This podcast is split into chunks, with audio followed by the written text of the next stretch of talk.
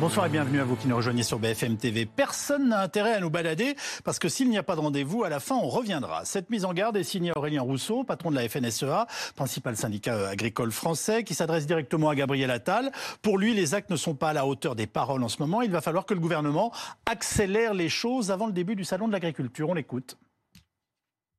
Moi, depuis dix jours, je n'ai pas vu le ministre de l'Agriculture, je n'ai pas vu le Premier ministre, et je le redis, on n'est pas dans le bon tempo. Vous savez, on a dit le salon de l'agriculture, euh, ça doit être un moment euh, finalement où on accueille l'ensemble du public pour parler de notre métier. Et nous, les annonces, on les veut euh, avant le salon de l'agriculture, ou en tous les cas, le démarrage, parce qu'on est conscient qu'il y a un certain nombre de sujets qui prendront du temps. Mais par exemple, quand sur le plan élevage, le Premier ministre dit on va le mettre en route avant le salon, et qu'au moment où je vous parle, il n'y a pas eu le début du commencement d'une réunion, ni même d'un coup de fil, oui, ça nous inquiète. Je pense que personne n'a intérêt à nous balader, personne, parce qu'on l'a dit, s'il n'y a pas de rendez-vous à la fin, on reviendra. Euh, avec nous pour commenter les, les, les propos euh, d'Arnaud Rousseau euh, sur BFM TV. Euh, après ce nouveau coup de gueule hein, de nos, agriculteurs, Véronique Lefloc, qui est présidente de la coordination rurale de France. Je rappelle que vous êtes éleveuse laitière. Paul De Villers, membre du bureau des jeunes agriculteurs, où il est responsable des questions internationales. Irène Tolleret, euh, eurodéputée macroniste Renew, membre de la commission de l'agriculture et du développement rural. Karine Daniel, qui est économiste à l'école supérieure d'agriculture d'Angers. Et Alexis Cuvillier, journaliste politique de BFM TV. Alexis, le gouvernement gouvernement a immédiatement réagi. Les représentants de la, NF, de la FNSEA et des jeunes agriculteurs euh, seront reçus demain matin à Matignon. C'est bien ça? C'est bien ça. Voilà. Les agriculteurs nous l'avaient euh, annoncé euh, hier, notamment du côté de la FNSEA. Et en effet, Gabriel Attal, son entourage, a confirmé ce rendez-vous demain après-midi. Rendez-vous qui avait déjà été plus ou moins précalé en fin de semaine dernière, même si on sent que il arrive au bon moment, on va dire les choses comme ça. Le, le président les booste un peu ou Le président les booste un peu. En tout cas, ce qui est sûr, c'est que Emmanuel Macron, c'est une information que euh, Léopold Audebert du service politique de BFM TV nous donne ce soir. Le président a demandé à s'assurer que toutes les réunions qui avaient été euh, commandées au préfet, vous savez, dans chaque département, pour notamment évoquer les questions de simplification, eh bien de vérifier que toutes ces réunions s'étaient bien tenues et que oh. tous les agriculteurs avaient bien été reçus. Donc si la question que, est posée, c'est qu'on n'a pas la réponse. Euh, visiblement, il y a plutôt le sentiment, je sais pas, je le laisserai euh, dire peut-être un mot là-dessus de, des différents professionnels qui sont ici, mais que euh, l'objectif avait plutôt été euh, tenu et qu'un certain nombre ah. de ces réunions s'étaient bien organisées. D'ailleurs, pour le ministère de l'Agriculture, il y a l'objectif d'en tirer rapidement de premières conclusions pour affiner un certain nombre de euh, revendications. Mais on voit en tout cas que l'exécutif et que le gouvernement a plutôt entendu le message des jeunes agriculteurs et de la FNSEA, et eh bien de dire que en effet, il faut qu'on continue de suivre de près voilà. ce sujet. Et qui était quand même une piqûre de rappel. Alors Paul Deliver, qu'attendez-vous de ce premier euh, vrai rendez-vous, en quelque sorte, avec le Premier ministre depuis la fin des blocages? Ben Déjà, ce, ce rendez-vous, il s'inscrit donc dans, dans, dans, cette continuité, dans ce mot d'ordre de, de travail que nous avons porté euh, suite à, à l'arrêt à, à la suspension des mobilisations. On est rentré dans une deuxième phase une phase de voilà de travail avec mmh. le gouvernement, avec euh, et avec l'État euh, à tous ces niveaux, euh, que ce soit au niveau de, vous l'avez dit, au niveau des préfectures. Donc en, en, ce moment, on se parle. En ce moment, on se parle, on se parle simplement euh, pas à tous les échelons. Euh, Arnaud Rousseau l'a dit, il s'inquiète de ne pas avoir eu des contacts suffisants avec des voilà les responsables de, du gouvernement, mais c'est pas non plus une généralité. Il y a des pistes de travail et le travail s'effectue. encore cet après-midi, hein, s'est tenu un COS Ecofito au ministère de l'Agriculture auquel j'ai participé. nous travaillons, ça demande ouais. un petit peu de temps, mais il n'empêche qu'il va falloir trouver des solutions et des, des, des, des revendications et des, des solutions aux problèmes qu'on a posés sur la table du Premier ministre. Vous avez la même perception, le même sentiment, Véronique Lefloc eh bien, écoutez, par rapport à ce qu'a dit euh, Arnaud Rousseau, euh, la coordination rurale euh, n'a pas été contactée plus que ça non plus. Euh, nous Vous n'êtes pas invité demain? Alors, nous ne sommes pas invités demain à Matignon. Nous sommes invités à l'Élysée mercredi. Donc, euh, je sais pas, je sais pas si c'est mieux d'aller voir le président mercredi ou le, ou le Premier ministre le mardi. Je sais pas, peut-être faire les deux, ce serait parfait d'ailleurs. Alors, dans, dans, tous les cas, c'était une demande. Vous pouvez nous détailler les contours de cette invitation Je crois pas qu'on avait cette information. Alors, euh, disons que nous avions écrit au, au président de la République parce que nous jugions insuffisant le niveau euh, français euh, pour justement apporter des solutions à cette crise qui, pour nous, relève beaucoup de l'Europe puisque la politique agricole euh, dépend de l'Europe. Et donc, euh, avec son passage euh, par Bruxelles, euh, ses retours insatisfaisants, mm. mais prochainement une ministérielle OMC qui se déroule fin du mois, nous avons beaucoup à lui transmettre et nos revendications, et notamment une qui pourrait aider beaucoup à l'agriculture, c'est l'exception agricole que nous souhaitons mondiale pour soustraire l'agriculture de l'OMC. Et comme il Organisation mondiale du commerce. Tout à fait. Euh, pardon, donc mercredi, vous, vous avez rendez-vous à l'Élysée, nous sommes bien d'accord Tout à fait. Voilà, bah Alexis et moi, on ne le savait pas. Bah oui, c'est euh, C'est une oui. Avec le président de la République Avec le président de la République. Euh, et Marc Fesneau. Et, vous l'avez appris aujourd'hui ou Dimanche. Ah, très bien. à, la coordination orale, vous n'avez jamais appelé à cesser les actions. Que dites-vous aujourd'hui Que les autres syndicats ont relâché la pression trop tôt? Euh, non, je, cherche pense pas à vous, à vous non, opposer. Non, non, Et je, je n'opposerai même pas la coordination rurale aux autres syndicats, puisque euh, dans toutes les actions qui se poursuivent, il y a des, des, personnes de chez nous, mais aussi beaucoup de non syndiqués. Et je peux vous dire que euh, la suite des actions est déjà programmée. Elle sera d'ampleur qui sera qui dépendra aussi des réponses apportées par Emmanuel Macron lors de ce rendez-vous mercredi euh, après-demain. Irène Tolleret, est-ce que vous comprenez cette angoisse des agriculteurs, euh, des annonces faites en urgence pour apaiser la situation, puis après on se rend bien compte que ça a été un petit peu ralenti, puis que là il y a un petit coup d'accélérateur qui est donné à nouveau. Enfin voilà, euh, je, tout, tout... Bien sûr, bien sûr, c'est un cri de, désespoir que nous a envoyé le monde agricole. Et là, ben, tout le monde est dans sa barque et rame pour rattraper 30 ans pour euh, euh, remettre de la simplification. Quand on voit qu'il y avait 12 règlements sur le euh, texte de loi différents sur les haies, toute cette complexité, eh bien, moi, je suis en revanche certaine d'une chose, c'est que les engagements qui ont été pris seront tenus.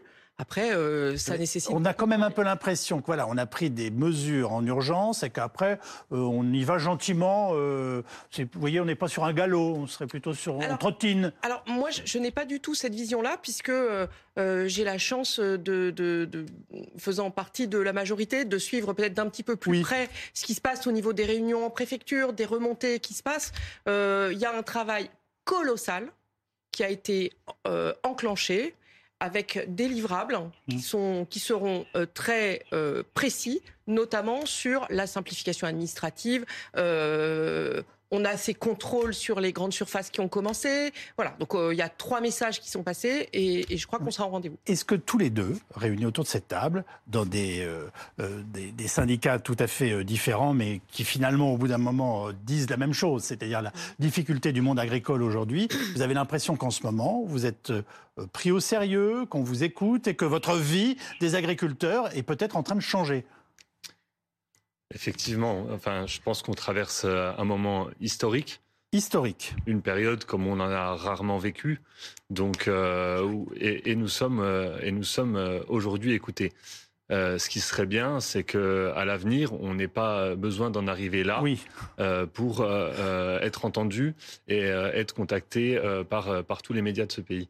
Mais en tout cas, je pense que quel que soit le syndicat, on est quand même tous là euh, pour défendre les intérêts des agriculteurs. Après, voilà, chacun a sa manière de le faire euh, et, ça se respecte euh, ou, pas. Véronique Lefloc, vous pensez qu'on dort mieux en ce moment chez les... Non, non, non, pas du tout. Justement, la période qui a suivi ces, ces blocages nous démontre que on voulait nous prendre plus naïfs que nous ne sommes. Et aujourd'hui, toutes les rencontres en préfecture, toutes les interrogations que l'on peut avoir montrent bien qu'il y a une volonté d'aider les agriculteurs, mais pas tous. Parce que justement, ce qui n'est pas affiché, ce sont euh, tous les points de conditionnalité à savoir par exemple. Qu'est-ce qu'on appelle les points de conditionnalité pour nos téléspectateurs Alors euh, vous avez. C'est du langage administratif, euh, voilà. vous avez été informé euh, de plusieurs fonds d'urgence par rapport à, des phénomènes sanitaires ou liés au climat ou à la bio, et pour percevoir ou pour être éligible éligible à ces fonds, il faut déjà être agriculteur à titre principal, euh, à plus de 50%. Donc on se retrouve avec des agriculteurs qui ne seront pas éligibles alors même qu'ils sont concernés par le problème. Je pense à d'autres qui euh, pourraient être plafonnés parce que justement on a des règles européennes qui nous limitent hein, sur trois ans à 20 000 euros d'aide, les minimis. Et donc tout ça, ce sont des, des points qui n'ont pas été clairement exposés dès le départ et qui aujourd'hui pourraient exclure est-ce que vous pensiez avoir obtenu des choses dont vous avez l'impression qu'elles sont remises en cause aujourd'hui? Euh, nous, nous considérons comme acquis ce qui nous a été annoncé. Euh, ça va rentrer maintenant dans le cadre de négociations pour justement euh, faire en sorte que ce qui a été annoncé soit appliqué. Karine Daniel, il y, a encore pas mal de flou quand même, non? Oui, et puis surtout, il faut considérer que la question agricole et les marchés agricoles sont des marchés spécifiques qui appellent des politiques spécifiques avec des actes de production qui sont particuliers, des actes de consommation qui sont particuliers. Et ça, il faut le considérer à long terme. Or là, on est dans une situation d'urgence. De crise. Où les solutions qui, qui apparaissent, évidemment, ne répondent pas à ces enjeux de long terme. Ces enjeux, ces enjeux de long terme, quels sont-ils? Oui. On a voulu donner, à partir des années 90, dans la réforme de la politique agricole commune, le rôle régulateur des prix de marché. Mhm. Aujourd'hui, nous y sommes les prix ont été dérégulés par rapport à des prix garantis. Et la situation que vous décrivez sur plusieurs marchés, sur plusieurs secteurs, c'est qu'on a des prix qui sont bas et en plus qui sont volatiles. Dans une situation où les coûts de production augmente. Donc un piège pour nos agriculteurs. Voilà, on, est dans un effet de ciseau qui est tel que les prix des produits agricoles baissent et les coûts de production augmentent. Donc évidemment que euh, les agriculteurs sont dans cette situation catastrophique. Or, on souhaite euh, régler comme si on allait commencer à écoper euh, le Titanic avec un, seau d'eau, une, une aide d'urgence sur tel secteur dans tel endroit, une autre dans un autre. Et en fait, il faut une régulation globale au niveau européen. Et ça va être tout l'enjeu de la nouvelle politique agricole commune et, de la, des réformes qui sont devant nous, qui doivent considérer le fait que l'Europe doit être un grand continent de production agricole dans lequel les agricultrices et les agriculteurs doivent aussi prendre leur part aux enjeux de lutte contre le réchauffement climatique. Et c'est ça le grand enjeu qui est devant nous pour l'agriculture. Et il est faux de dire que ça se réglera en trois jours. C'est des politiques qu'il faut poser à long terme avec des agriculteurs qui ont ces objectifs en tête et qui sont formés pour. On va écouter Jérôme Bell, cet éleveur de bovins de Haute-Garonne, hein, qui avait initié une partie des blocages. Pour lui aussi, il trouve qu'il va vite falloir passer euh, aux actes. On l'écoute. Le gouvernement veut établir des règles. Euh, l'administration, eh bien, il travaille, travaille pas le samedi et dimanche. Moi, je travaille. Quand j'ai des dossiers à remplir, eh bien, je travaille même le week-end quand c'est urgent. Eh bien, eux, il faudrait qu'ils fassent un peu pareil et accélérer un peu le processus. Voilà, après, c'est un tout. Hein. On, on, connaît très bien la complexité euh, du, de, de l'administration française. Et, et ça, ça, ça risque de jouer un tour au gouvernement parce que nous, si on n'a pas de parole, oui, on est prêt à ressortir et même très, très rapidement. Euh, Paul de Villers, l'ultimatum est fixé au 4 février. Euh, c'est dans moins de deux semaines et ce sera l'ouverture du, salon de l'agriculture. Euh, est-ce que vous attendez un salon chaud, si je puis dire, ou tendu? Ben, En tout cas, c'est pas une volonté d'arriver sur un salon où la situation est, pas agréable. Il hein, faut quand même rappeler que le salon de l'agriculture, c'est la vitrine de ce Oui, c'est censé être une fête. dans, dans, dans, notre pays et, et que j'espère que ça le restera. Donc voilà, après, tout dépend ma euh, question, c'est est-ce que le cœur sera à la fête d'une certaine façon? Euh, À la fête, peut-être pas, le mot est peut-être fort, mais en tout cas, pas au conflit. Et, toujours dans la dans, dans la dans l'idée de vouloir euh, projeter une belle image de, de ce qu'est notre métier, parce que ne l'oublions pas, il va falloir quand même qu'on trouve des jeunes euh, pour remplacer euh, nos, nos, anciens sur les exploitations. Et c'est pas euh, en montrant que l'agriculture ce n'est que un amas de choses négatives qu'on va les trouver. Véronique Le Floch, la, la coordination rurale prévoit des actions au salon? Alors, il ne faut pas mentir euh, à nos jeunes, à ceux qui vont s'installer demain. Euh, c'est un projet de long terme et je pense que euh, oui, ça devrait être un moment de fête. Oui, c'est un moment de rassemblement. C'est un moment de mise en valeur des produits. Parfois et beaucoup, euh, souvent par des, agriculteurs eux-mêmes. Et donc ça, c'est une fierté et nous, on les mettra en valeur. Euh, c'est ce que nous avons produit, euh, prévu sur, sur Facebook et, et par d'autres moyens. Mais à côté, vous avez surtout tous les gros industriels de l'agroalimentaire. Et ceux-là payent des stands, des fortunes, des millions d'euros. Et quelque part, c'est fait avec l'argent qui n'est pas, qui ne revient pas aux agriculteurs. Et c'est comme ça que c'est perçu sur le terrain. Tout le monde se dit, eux arrivent à se développer, eux achètent des entreprises, eux se développent à l'international, eux ils y arrivent. Nous, nos investissements, on ne peut plus les faire. Et j'entendais. Vous, vous êtes en train de nous décrire une, nous décrire une, une agriculture à 2, 3, 4 vitesses, c'est ça? Ben, quelque part, et justement, avec tout le monde ne peut pas aller à la même vitesse non plus. Enfin, je, je... Euh, ça, ça, je l'entends en fait, euh, même aux négociations commerciales au ministère de l'Agriculture, où vous avez certains industriels qui disent oui, mais on n'a pas les mêmes coûts de production, et d'autres vont dire oui, mais on a des retards d'investissement. Mais nous aussi, c'est vrai dans nos fermes. Nous aussi, on a des retards d'investissement. Nous aussi, on n'a pas les mêmes coûts de production. Sauf que pour que les industriels s'en sortent, on s'aligne sur celui qui peut payer le moins. Et nous, chez les agriculteurs, faudrait regarder celui qui a les coûts de production les plus faibles. Donc on fait comment pour avoir des jeunes qui s'installent demain? Et, ça, on laisse cette fuite vers l'étranger, vers le développement des agro-industriels. Et nous, ce sont eux qui nous payent. Donc, quelque part, la valeur, on doit aller la chercher chez eux. Je, vois Irène Tolret dodeliner de la tête. Je pense qu'il y a une agriculture à plusieurs vitesses. Déjà, il y a des filières différentes. Donc, euh, il y a des filières qui vont très bien. Et, et c'est pas illogique. Et voilà. Et après, aussi, par rapport aux différentes tailles et aux différentes filières, il y a des choix d'organisation de la production qui sont différents.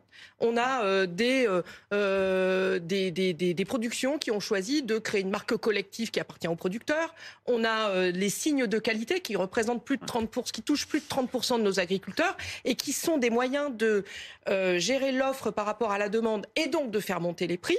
Et donc, je peux vous dire, moi je viens d'un secteur de qualité et les jeunes s'installent parce qu'il y a du revenu. Donc le vrai sujet, c'est filière par filière, comme aux États-Unis, regarder le revenu moyen des agriculteurs et travailler pour que ceux qui aillent bien aillent le mieux, se développent, réinstallent, et que ceux qui ne vont pas bien, on fasse des analyses ensemble pour changer la donne et renverser la, Ce qu'ont certainement découvert les Français pendant ces dernières semaines, c'est qu'on a une agriculture qui a toutes sortes de formes et toutes sortes d'exploitations au sens premier du terme.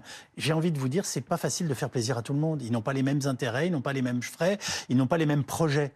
Oui. Alors, est-ce que c'est pas démagogique finalement de vouloir les gérer comme voilà comme un tout? Non, je, je, je, je, ne pense pas que ça soit démagogique. Je crois qu'à un moment donné, l'intérêt général, c'est qu'on ait une agriculture française et européenne la plus forte possible. Et par rapport à ça, on a des outils, par exemple les organisations de producteurs.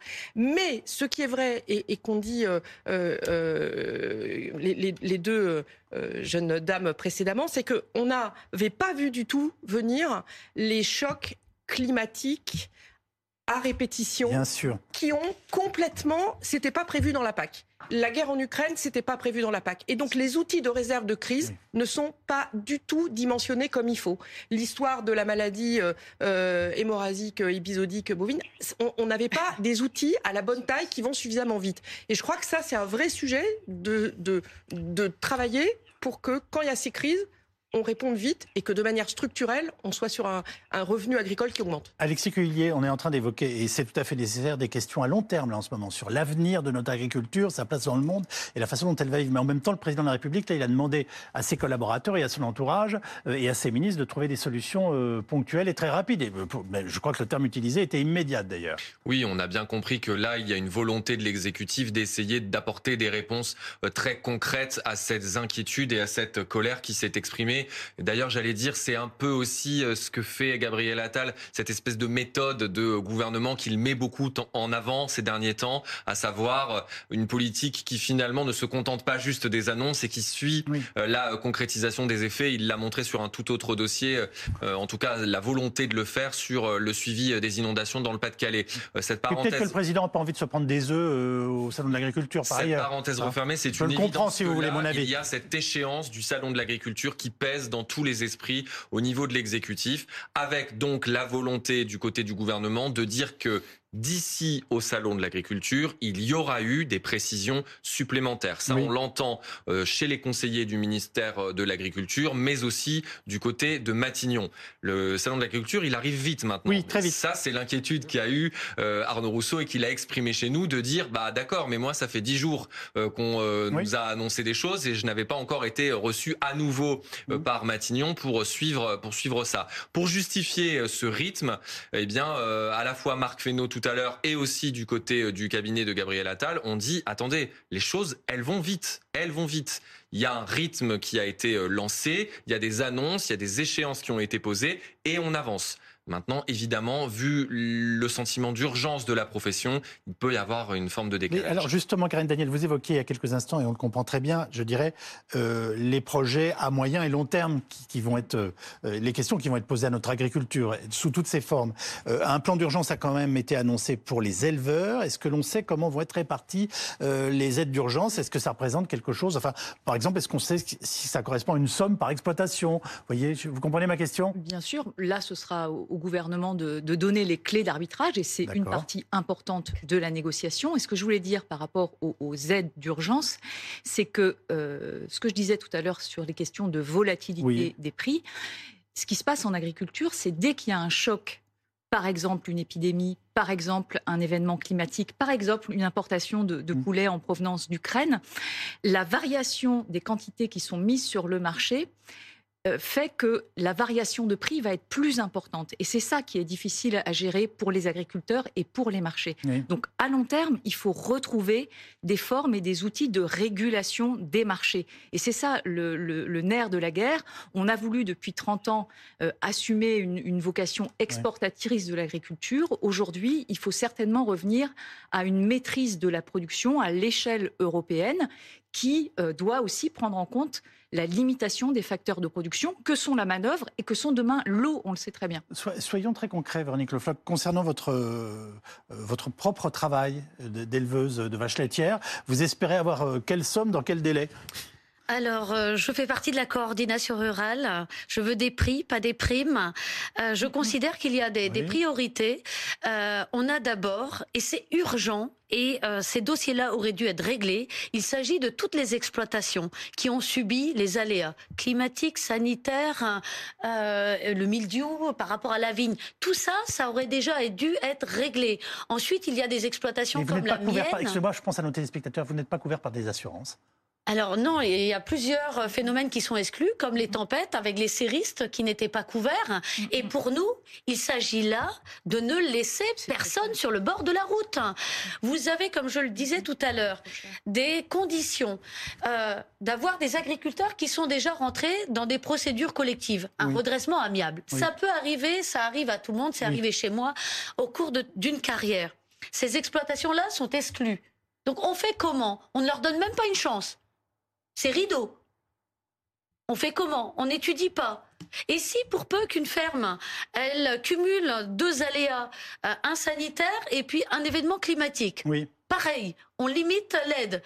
Donc bien sûr que ce phénomène d'annonce de, de, centaines de millions d'euros peut paraître énorme, mais quand vous savez que les agriculteurs touchent déjà près de 9 milliards d'euros d'aide de la PAC et que chaque année, certaines années, on emprunte, on suremprunte 2, 3, 4, 5 milliards d'euros. C'est un danger terrible. Pour justement boucler les, nos comptes. Donc, on vit déjà à crédit. On a des exploitations, celles qu'il faudrait aider le plus, qu'on va pas aider. Bien évidemment, heureusement qu'il y a des exploitations comme la mienne. On vient de finir de payer un bâtiment sur 15 ans. Mon installation vient est, est payée aussi. Alors, on ne vit pas mieux parce que justement, on est rattrapé par d'autres charges. Mmh. Mais on n'a plus ce besoin d'investissement. La ferme est en, croisière. D'accord. Mais ceux qui démarrent, mmh, mmh. et qui ont affaire à des problèmes de technique, ils reprennent une exploitation. Il y a, des pannes, il y a des choses qui tombent, il y a un tracteur qui tombe en panne. Et eh ben tout ça, ça ne peut plus être supporté par les agriculteurs. Donc on fait comment? Paul de Villers, est-ce que vous estimez avoir été entendu et surtout, est-ce que vous pensez que, enfin, est-ce que vous pensez que les mesures annoncées pour l'instant sont suffisantes pour permettre à notre agriculture de, voilà, poursuivre sa, vie et, notamment aux jeunes agriculteurs de se projeter? Je pense aux jeunes agriculteurs, vous en êtes un. Bien, Entendu, oui. on a toujours eu une oreille quand même attentive à ce qu'on à ce qu'on avait à dire. Euh, voilà, le, pour preuve, le président de la République. il, a, il, a, quand même fallu bloquer le pays. Hein. Oui, mais il n'empêche que le président de la République s'est quand même rendu sur le terrain euh, oui, chez, notre président. Euh, après, ce qu'il ce qu'il faut, ce qu'il faut pas oublier, c'est que le, quand je pense au, au, au marché, à l'observation des marchés, ça se fera pas du jour au lendemain. Et toutes ces facultés d'adaptation, que ce soit au niveau des fluctuations de marché, au niveau des aléas climatiques, au niveau des crises sanitaires, ce sera quand même bien plus encaissable par les agriculteurs, effectivement, s'il y a du revenu. Parce que nous, nous sommes les premiers à vouloir faire ces transitions, à aller vers une agriculture plus propre, euh, moins d'impact sur le changement climatique. Mais quelque part, si on n'a pas euh, ce revenu, euh, on ne pourra pas le faire. Et ce qui se passe quand, en tant que chef d'entreprise, hein, quand on investit dans quelque chose, on s'attend à avoir un retour sur investissement de l'argent qu'on a, qu'on a sorti de notre poche. Et pour des questions de climat, c'est difficilement mesurable parce qu'on le fait pour le collectif. On se donne rendez-vous pour euh, le salon de l'agriculture? Vous m'avez l'air songeuse avant de nous séparer. Bah, écoutez, euh, ça reste des dossiers ça, ça, reste des dossiers administratifs et euh, si des acomptes ne sont pas versés rapidement, eh bien, écoutez, euh, la gronde sera encore plus importante. Et on n'a pas entendu parler des banquiers. quelles relations nos gouvernants ont eues avec les banquiers, alors même que ceux-là ont un rôle à jouer. Et ce serait bien qu'ils viennent mercredi aussi à l'Élysée, les banquiers? Eh bien, écoutez, ils devraient être là dans l'accompagnement parce que justement, les agriculteurs en attendent plus et surtout de la confiance. Alexis m'a fait un clin d'œil. L'Élysée qui nous confirme ce soir la rencontre que vous évoquiez il y a quelques, il y a quelques minutes. On a croisé euh, Alléluia. Les, informations. Euh, c'est Léopold Audebert qui nous, nous transmet cette information. Du côté de l'Élysée, on nous dit que tous les syndicats seront reçus euh, comme c'est de coutume dans cette période avant le salon de l'agriculture. Et ce sera évidemment particulièrement cette année l'occasion pour les différents représentants de la profession de faire valoir des sujets d'inquiétude plus particuliers. Merci à tous.